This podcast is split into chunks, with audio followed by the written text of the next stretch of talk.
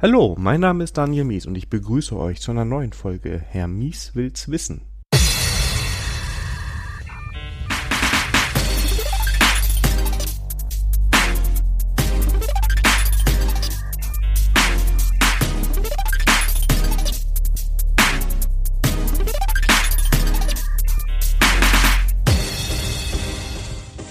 Heute ihr seid es schon gewohnt, äh, wieder zu Opinionated React, aber der siebte und wahrscheinlich finale Teil.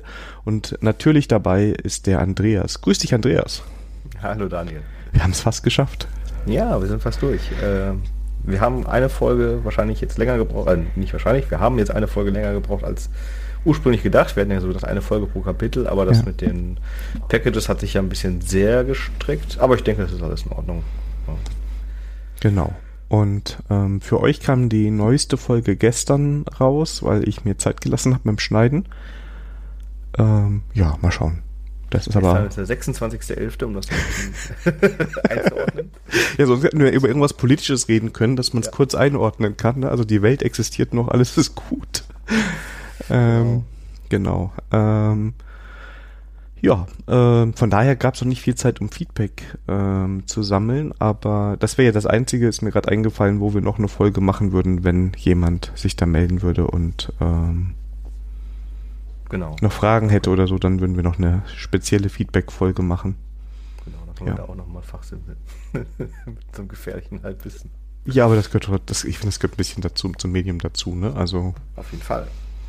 Ähm, ja, aber ich bin auch echt stolz. Ich habe letztes Mal auf die Statistiken geguckt. Ich habe eigentlich gedacht, es hätte auch sein können, dass wir jetzt über diese Serie Zuhörer verlieren oder so, weil es ja so eine, ne, ist ja schon fast eine Staffel. Mhm. Ähm, aber ist eigentlich sehr, sehr stabil geblieben und hat sich gut entwickelt. Da bin ich schon mal beruhigt. Also du darfst auch wiederkommen und wir können mehr über React anscheinend reden. Ja, bin ich gespannt. Ja, mache ich gerne wieder, wenn ich da mal wieder Fragen habe. Ja, oder wir machen mal, wir haben, mal schauen, uns fällt uns schon noch irgendwas ein. Genau. Ähm, ja, dann können wir eigentlich ins Thema starten, würde ich sagen. Genau. Und den großen ähm, Cliffhanger vom letzten Mal revealen. Es geht nämlich jetzt heute um Performance. Mhm. Und dann über eine Sache, die ich ohne Witz jahrelang falsch gemacht habe in React-Anwendung. Keys to your list elements. Das habe ich gemacht, aber ich habe es falsch gemacht. Inwiefern?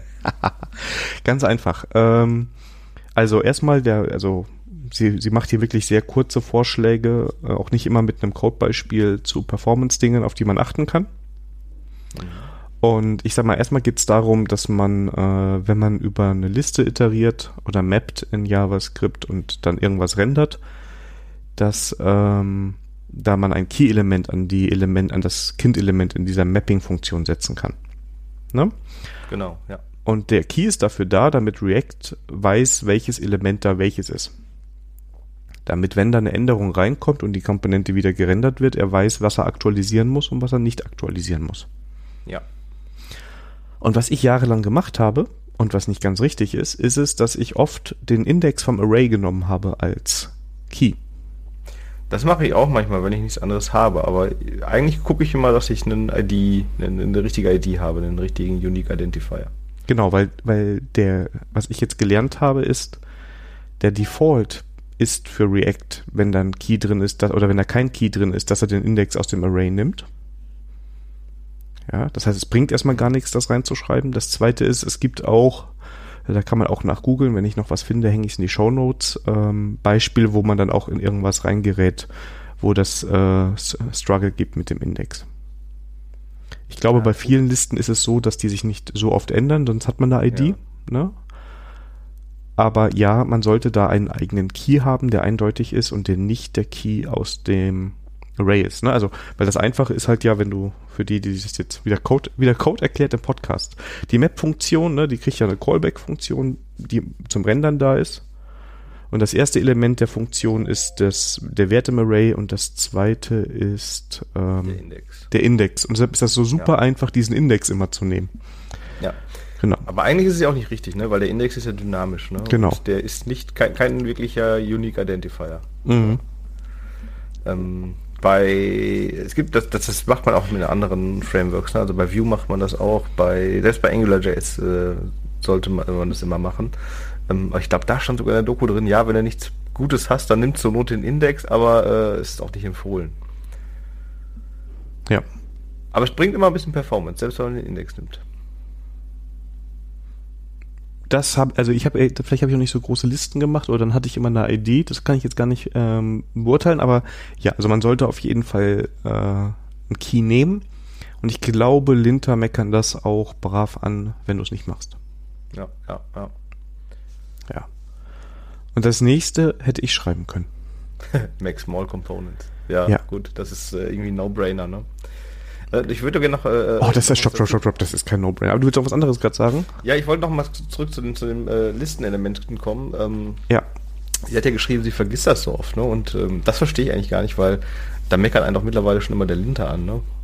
Also dann müsstest du ja kein Linter drin haben und ich bin, also ich finde genau hier ist ein Linter cool. Also ich will Ja. nicht vom Linter wissen, ob ich jetzt ein Leerzeichen mehr machen muss. Das ist für mich nicht der Linter, sondern das macht irgendwie Codeformat. Haben wir aber habe ich auch schon tausendmal drüber, glaube ich, gequatscht.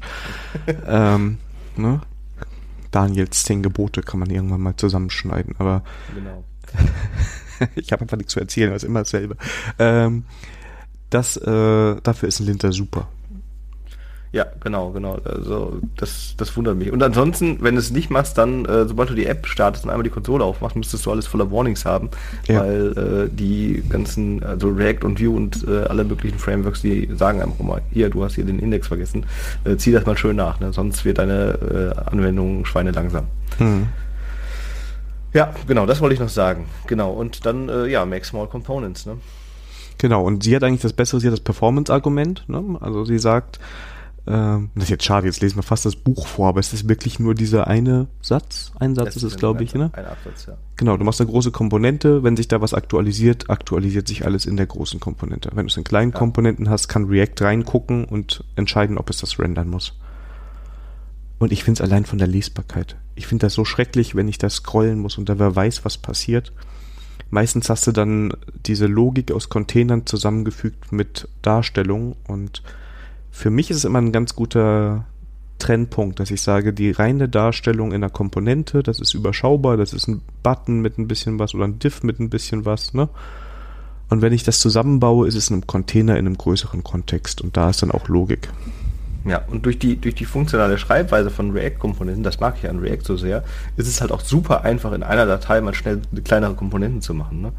Ja. Ähm, da muss man dann nicht immer gleich eine neue Datei anmachen, äh, Datei machen, vor allem wenn diese kleineren Komponenten nur in dieser Datei verwendet werden. Ne?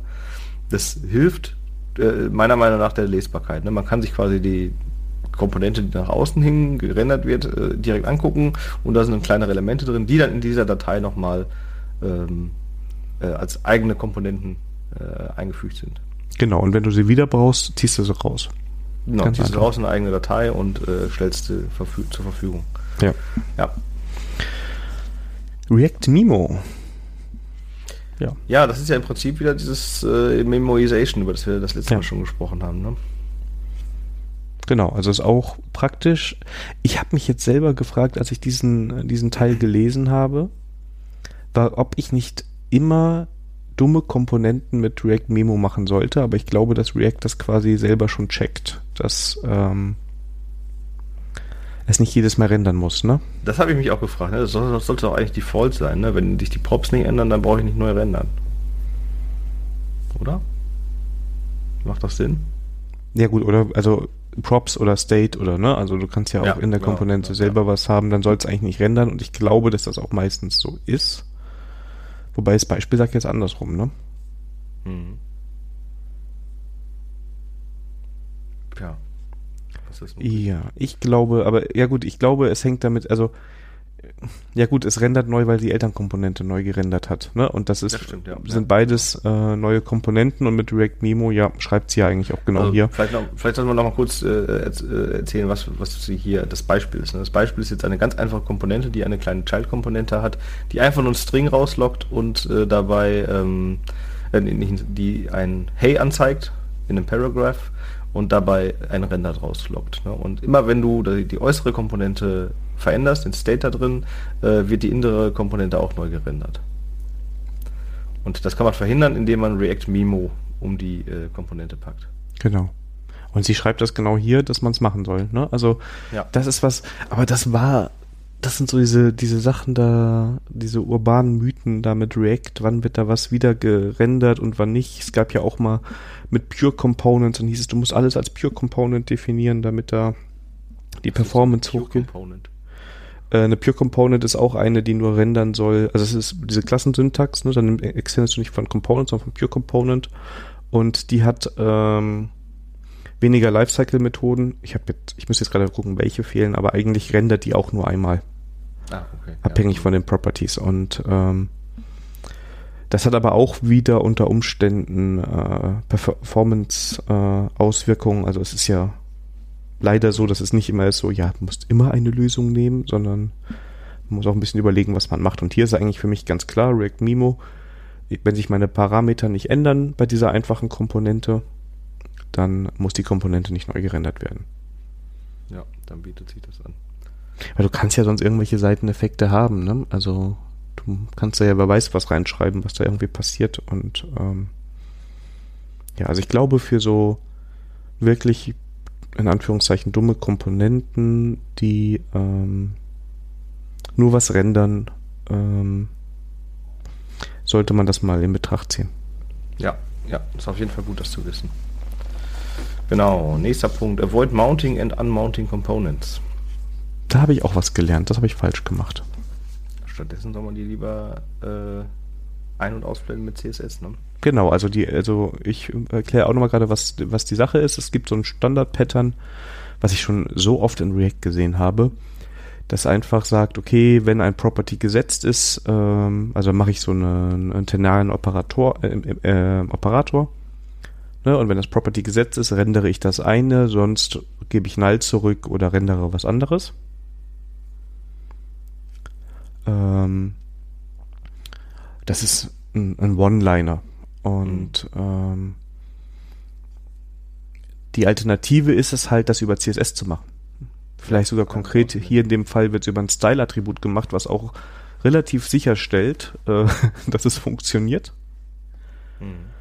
Und der Vorteil ist einfach, dass diese Komponente nicht bei einem Ändern von diesem Property ge, ähm, neu gerendert werden muss. Die kann ja, wer weiß, wie kompliziert sein, sondern dass man mit CSS sie einfach ein- oder ausblendet.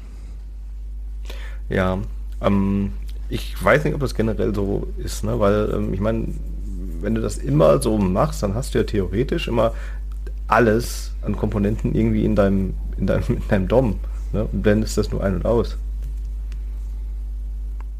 Ja, also genau, das, ich glaube, das ist die Sache, wo du wieder ab, abwägen musst, ne? Ja.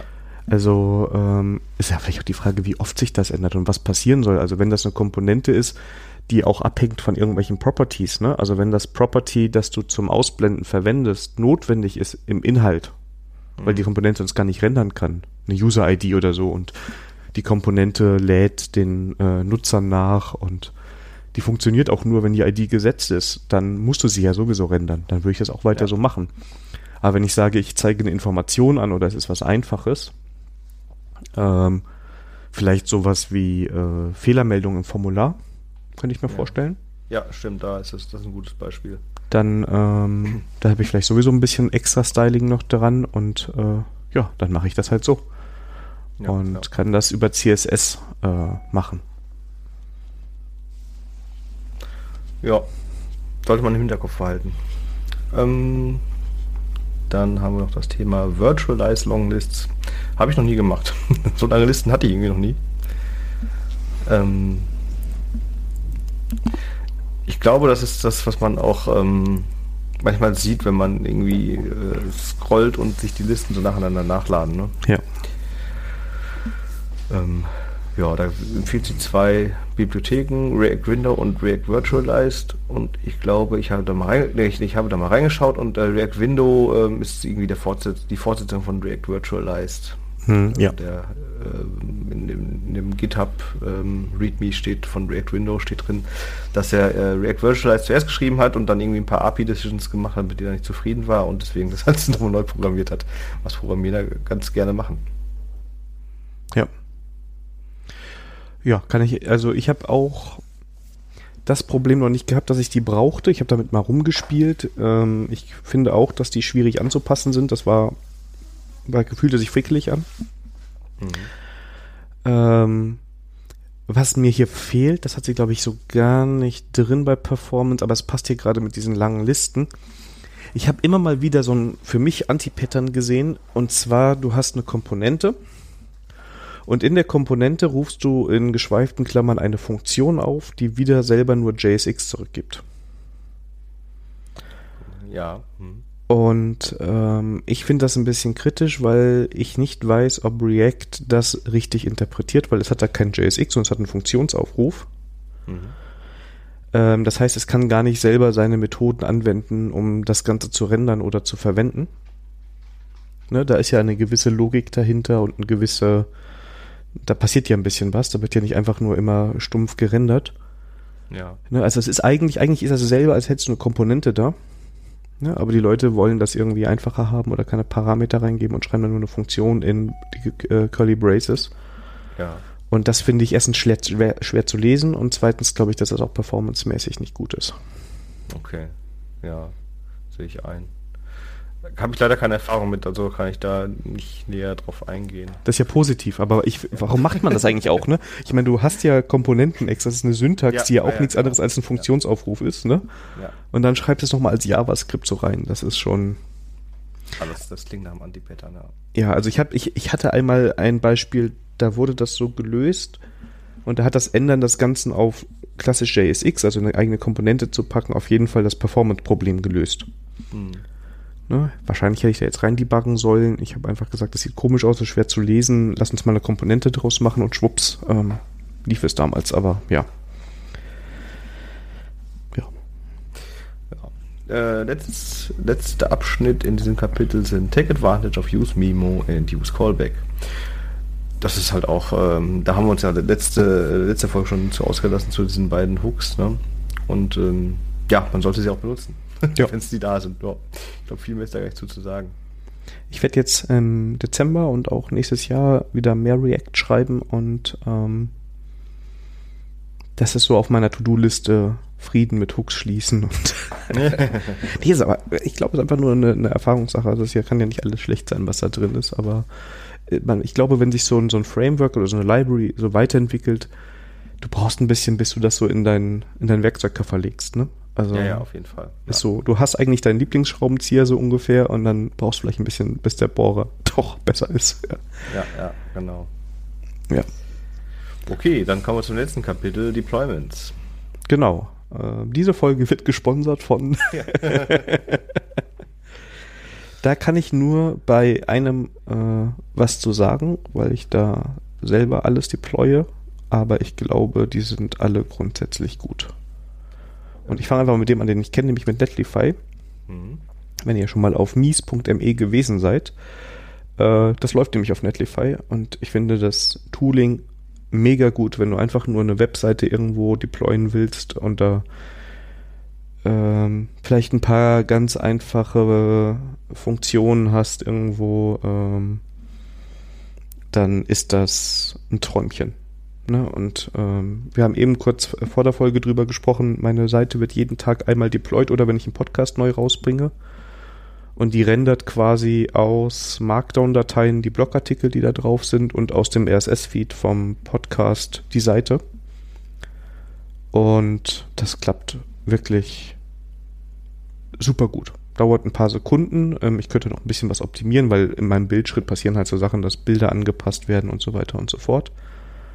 Aber das ist wirklich, ähm, ist ein ganz tolles Ding. Das klappt sehr gut mit äh, React natürlich zusammen. Und ähm, ist auch leicht da reinzubringen. Also da findet ja. man auch viel im Internet, wie man das macht.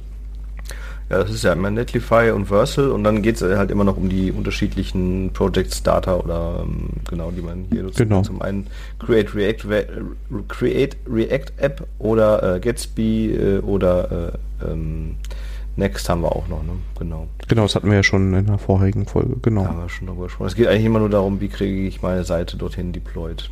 Und ähm, ja, ich weiß gar nicht, wie man sich da große Meinung bilden soll. Das ist eigentlich mehr oder weniger eine Anleitung, wie das funktioniert. Genau, und, und die beiden tun halt einfach, ne? Und ich meine, mein Eindruck ist, also beide sind auch super drin. Ich habe eine kleine Seite, ich habe noch keine Domain, ich will die einfach irgendwo mal gerade publishen.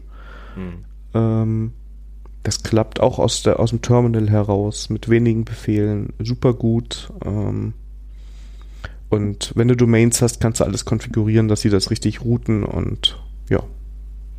Wie funktioniert das dann mit einer Domain? Wenn ich die irgendwo registriert habe, muss ich dann meinen Name, Nameserver auf, äh, weiß ich nicht, Netlify oder genau. sowas einstellen und äh, ja. dann sagst du hier unter der Domain möchte ich gerne meine. Ganz genau, ja. Ah, cool. Und alle Podcasts, die ich habe, nee, äh, Shep und Mies äh, nicht, aber äh, Ready for Review und ähm, Herr Mies will es wissen, laufen da super drüber und ähm, ich habe da auch äh, im, im, auf meiner Seite ein paar Blogartikel zugeschrieben. Ich empfand das, diesen ganzen, die Umstellung des Workflows als so entspannt, mhm. weil ich gar nichts mehr machen muss. Ich schreibe einmal diesen Text für den, äh, für den Podcast ne, und das wird halt im Podigy reingetragen und dann nehme ich halt den RSS-Feed als API und ich finde das eigentlich sehr sauber, das, was auch andere Lines konsumieren, selber zu konsumieren für meine Seite. Mhm. Und ja, das genau, klappt. Your own food, ne? ja. Äh, zahlst du da was? Ich muss nichts zahlen, nee, also das, also vielleicht auch, also äh, trotz Milliarden von ähm, Aufrufen täglich, nee, ist ja überschaubar beim Podcast, ist ja jetzt keine gigantische Sache, aber ich habe ähm, zwei Seiten, ich sag mal, produktiv drauflaufen, nämlich Ready for Review und äh, die Herr Mieswils Wissen Seite und ich habe noch ein paar Spielprojekte. Mhm. Und ähm, ich habe da ehrlich gesagt momentan überhaupt keine Angst. Äh, man hat, ich gucke jetzt gerade bei mir, ich habe 100 Gigabyte äh, äh, Bandbreite, da bin ich noch entfernt von. Bildminuten, äh, da bin ich ein bisschen näher am Ziel, also da hat man 300, da bin ich aber auch noch weit, weit genug von weg. Ja. Ähm, ja, ich habe nur ein Concurrent Bild, aber den brauche ich auch nicht.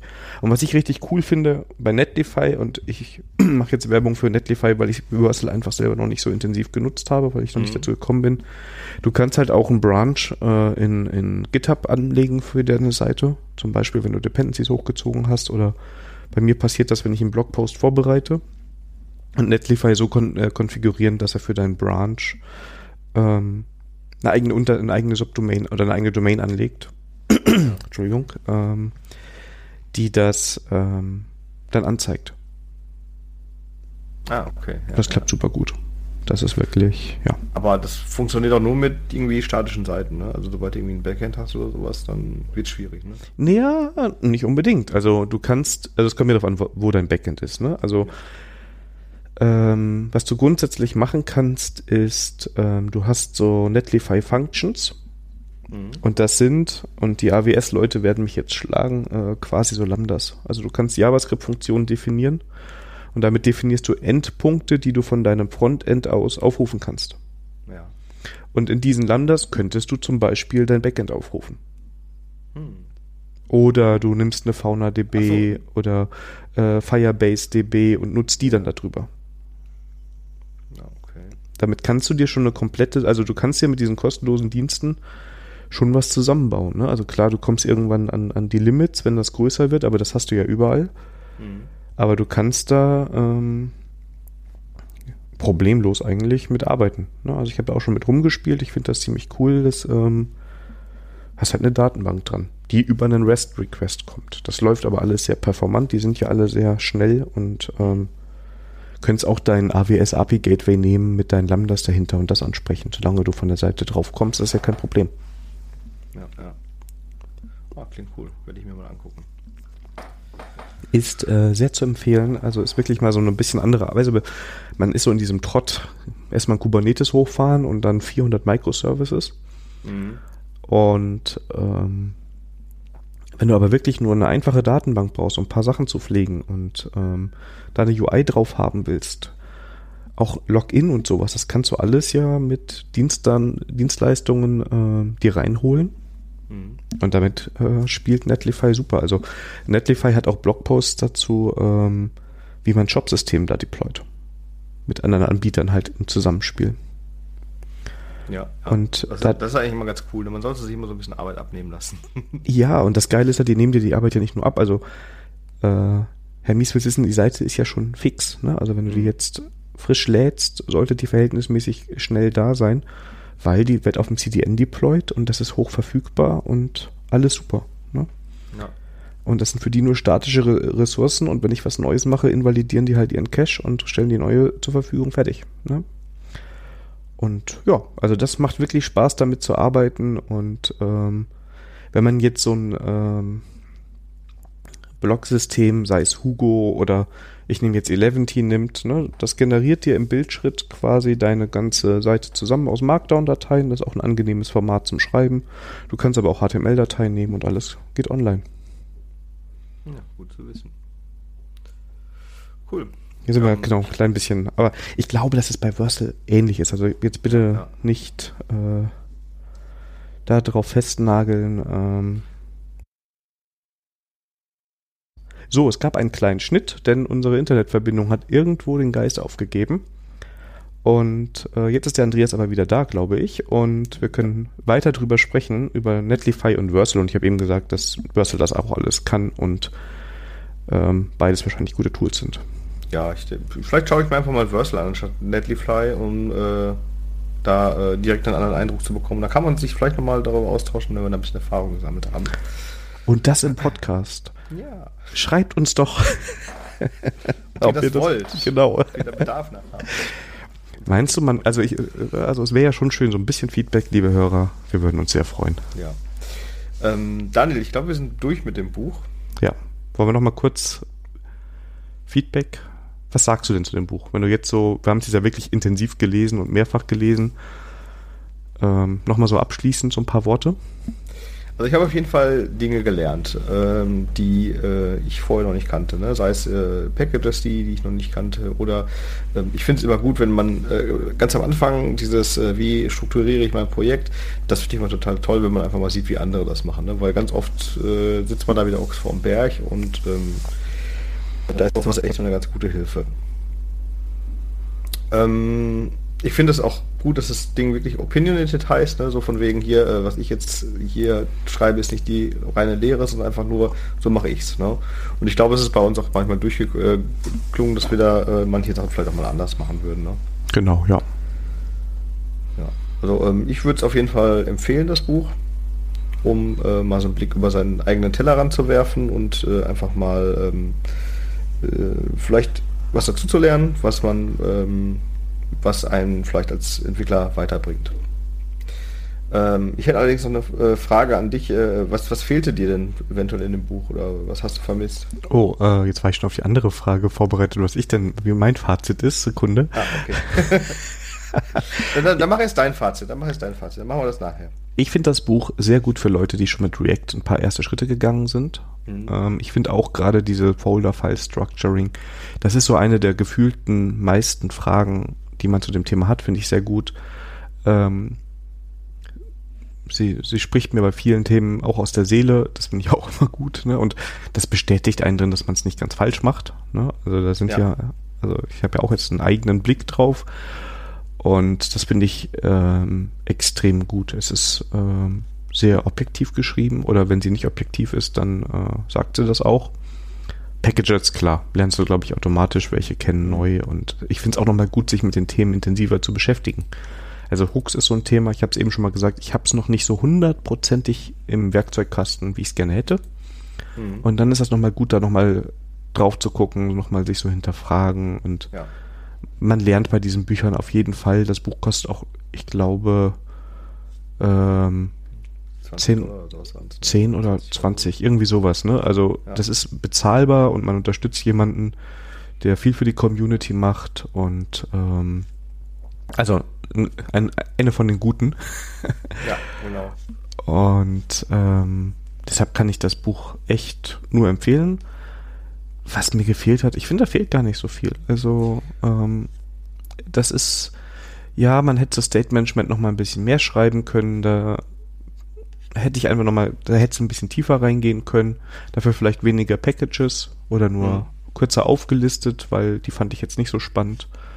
Und auch bei Performance könnte man noch mal, das merkt man auch in der Länge der Folge, tiefer reingehen und mehr machen. Mhm. Ne? Also das ist also, so, ja. Ich habe das mit dem, mir fehlte ganz äh, auf jeden Fall ein Thema, äh, fehlte mir und zwar das Thema Testing. Genau, das habe ich jetzt gerade in der Sekunde auch gedacht, als du angefangen ja, weil hast. Weil das ja. wird da irgendwie gar nicht, wieder gar nicht be, äh, äh, behandelt. Ja, das ist so ein Anti-Pattern. Es gibt viel zu viele, glaube ich, immer noch. Äh, und ich weiß, bei den Hörern werden die nicht in der Überzahl sein, äh, die noch nicht ordentlich testen und nicht genug testen. Und dann ist natürlich hier das auch, ja, ähm, verbessert das nicht. Dabei ist das so, äh, finde ich, so eine der Grunddinge, die ja, dabei sein müssen. Es, es macht dann auch irgendwie viel entspannter. Also, ähm, du bist auch so viel schneller, ne? weil du einfach viel kürzere Feedback-Zyklen hast. Ne? Du kannst immer so schön äh, angefangen mit Unit-Tests, kannst du deine kleinen Einheiten entwickeln, dann gehst du über zu einem Integration-Test, schreibst, was soll das Ding tun und äh, du hast äh, lebende Dokumentation in deinen Tests und ähm, du, du hast einfach die Zuversicht, dass das, was du da baust, äh, funktioniert. Ne? Also mhm. In meinem aktuellen Projekt machen wir Microservices und äh, das wird dann halt eine riesen, relativ große Landschaft. Ne? Und wenn du dann diese Landschaft irgendwie, diese Service-Landschaft bei dir lokal auf deinem Rechner hochfahren willst, dann geht das Ding schon in die Knie. Ne? Und das kann man total super mit äh, testgetriebener Entwicklung lösen. Ne? Also du machst wirklich nur äh, Mocks alles weg, was äh, eh da sein soll und dann äh, entwickelst du nur gegen diese Mocks und verlässt dich darauf, dass die anderen Services schon funktionieren. Genau. Und das ist echt eine super Erfahrung, so zu entwickeln. Und das fehlt mir so ein bisschen in dem Buch. Ne? Also ähm, ich würde zumindest ähm, Testing Library äh, empfehlen. Das finde ich großartig. Äh, zum, zum Schreiben von Tests. Ich nutze es im Moment mit Vue, aber ich äh, denke, das ist mit äh, React relativ ähnlich zu verwenden. Äh, in Verbindung damit nutze ich ganz gerne den Mock Service Worker. Das ist ein äh, Werkzeug, das dir ein Backend wegmockt. Ja, also du kannst ja, wenn du ähm, äh, Frontend-Test schreibst, kannst du ja immer mit Jest zum Beispiel, kannst du äh, äh, Funktionen wegmocken oder sowas oder Backend-Calls wegmocken und ähm, äh, ich finde das müßig. Dieser Mock Service Worker, der ist ja praktischer. Ne? Du, du schreibst dir da quasi ein kleines Mini-Backend, was sich so verhält, wie du es erwartest. Mhm. Und äh, das funktioniert super. Das kannst du vor allem äh, mehrfach verwenden. Das kannst du in deinen Unit-Test verwenden. Dann kannst du das in einem Storybook hochfahren, dass du irgendwie ähm, äh, startest. Und du kannst es sogar ähm, die, äh, diesen äh, Mock Service Worker kannst du in deiner Live-Anwendung einsetzen. Ne? Das heißt, du fährst die Live-Anwendung hoch, startest gleichzeitig diesen Mock Service Worker und kannst dann halt deine Live-Anwendung so testen, als würdest du gegen ein Backend laufen. Mhm. Ja, das, aber ich finde halt ganz ehrlich, einer der wichtigsten Punkte auch diese, einfach diese Sicherheit. Ja. Ne? Und ähm, gerade wenn du testgetrieben arbeitest, ähm, ja, ich kann auch drei Zeilen Code lesen und ich weiß, dass die funktionieren werden. Ne? Und ich kann das auch mit einer sehr hohen Wahrscheinlichkeit ausdrücken. Das ist nicht die Kunst. Das ist genauso wenig, wie das eine Kunst ist, in einer Zeile, wer weiß, wie viel Logik reinzuschreiben. Ja. Aber mit Blick darauf, dass man da eine gewisse Sicherheit auch für andere hat, dass man äh, sieht für andere, die den Code sich angucken, was soll das jetzt eigentlich machen? Ne? Das ist so viel, also du kriegst so viel dabei geschenkt mhm. und die Sicherheit ist klappt. Ne? Also du weißt schon mal, wo du nicht gucken musst, wenn du ordentliche Tests geschrieben hast. Und ja, das ist am Anfang ein bisschen hakelig. Du musst dich mit deinem Framework nochmal anders beschäftigen. Du musst dich mit Mocking beschäftigen. Das klappt auch nicht immer so, wie man das gerne hätte. Also ich mache sehr viel testgetrieben und trotzdem muss ich manchmal nochmal nachgucken, wie ich jetzt wieder irgendwas komisches gemockt bekomme, damit das nicht, wer weiß, wie viel tausend Zeilen Code sind. Ja. Aber der Mehrwert ist einfach da. Und äh, gut, das läuft schnell durch, das macht dem Bild nicht langsam. Ja. Und ich glaube einfach, dass es ein Zeichen von sehr schlechter Qualität ist, wenn man keine oder wenige Tests hat. Ähm, da kann der Code noch so abgefahren und fancy sein, dann hat man ein schlechtes Produkt abgeliefert. Ja. Und äh, was noch dazu kommt, äh, ich nutze immer weniger den Debugger. Also ich brauche keinen Debugger mehr, ne, weil ich kann die Probleme, wenn ich, wenn ich einen Bug in meiner Anwendung habe, dann fehlt mir ein Test. Dann schreibe ich einen Test dafür, gucke, wo äh, taucht das auf. Meistens, ich brauche dann wirklich keinen Debugger mehr. Ich kann dann die Stelle so schön isolieren, äh, beheben und fertig. Ne? Das ist und es ist auch wieder Dokumentation, ne? Hier ist ein Bug ja, aufgetreten, daran habe genau. ich nicht gedacht, so ungefähr, oder wir haben nicht dran gedacht als Team. Hier ähm, so und so taucht der auf und danach weiß ich, dass dieser Bug nicht mehr an dieser Stelle auftaucht. Genau. Ach, so schön. Aber was will man machen? Also es gibt ja Leute, die sich da sehr stark gegen wehren. Ne? Ähm, ich weiß nicht, ich habe, wenn ich in Projekten sehe, dass dann irgendwie 50, 100 Tests immer hinfallen in der CI. Ne? Mhm. Das ja, ist glaube, so. Das Problem ja. ist, dass immer noch äh, Tests hinterher geschrieben werden und nicht vorher. Das muss man, das ist schwierig, das muss man lernen. Ähm, aber wenn man das dann irgendwann mal so ein bisschen verinnerlicht hat, dann macht es doch wesentlich mehr Spaß und äh, Dann schreibt einfach stabilere Software. Vielleicht wäre das einfach mal jetzt, also falls, lieber Hörer, falls du jetzt gerade ne, denkst, ich schreibe keine Tests, das ist mir alles zu anstrengend und zu blöd. Und ich kann das alles verstehen, das ist Arbeit, ne? Man muss ja besser werden und das ist, ne, da muss man ja so ein bisschen auch an sich arbeiten. Und ich habe vollstes Verständnis, dass man das nicht von heute auf morgen hundertprozentig richtig macht. Aber wir haben jetzt ja den Dezember. Im Dezember wird doch alle so langsam ruhiger. Vielleicht mal ein bisschen mehr Zeit für die Tickets nehmen und dann so langsam anfangen, hier testgetrieben zu entwickeln. Einfach mal probieren, sich da reinfuchsen, ruhig mit den einfachen Dingen anfangen. Man muss ja nicht gleich alles noch neu machen und ähm, das ist es halt. Man muss sich ein bisschen drauf einlassen.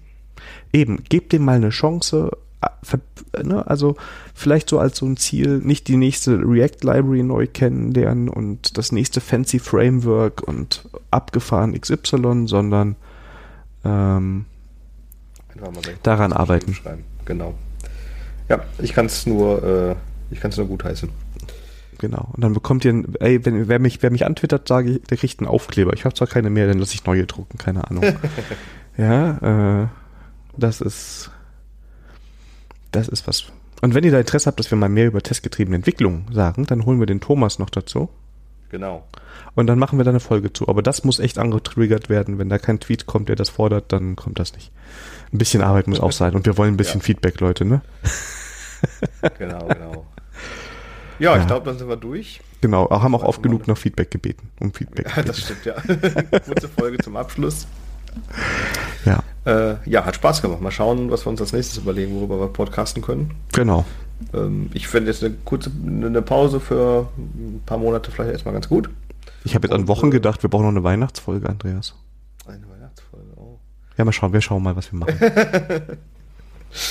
ja, stimmt, es ist ja, äh, mit Corona hat man ja viel Zeit, dieses Jahr Weihnachten. Das ist ja kein Chaos-Kongress. Ja doch, das ist der Remote-Kongress.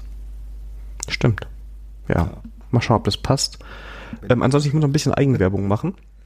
Ja. Ich habe, ähm, das kam jetzt letzten Freitag raus, ähm, im, im Entwicklermagazin was geschrieben, und zwar zum Thema Svelte in Production. Ähm, Svelte ist ein alternativer Ansatz äh, für so äh, Single-Page-Applications zu schreiben. Und ähm, ich habe so ein paar Strategien äh, skizziert, wie man, äh, also was das überhaupt ist und wie man so eine Anwendung in eine laufende, zum Beispiel React-Anwendung integrieren kann, um mal Svelte zu verproben oder sogar irgendwann hin zu migrieren. Ah, ein genau. Opinion, ein Opinionated Guide to Svelte quasi. Ja, also ich, ich es ist, nee, es ist so, also welchen Trick kann ich verwenden, damit ich jetzt Svelte in meinem Projekt vielleicht einsetzen ja. kann, wo es mir Mehrwert bringt, ohne dass ich gleich eine Architektur-Refactoring-Sprint machen muss.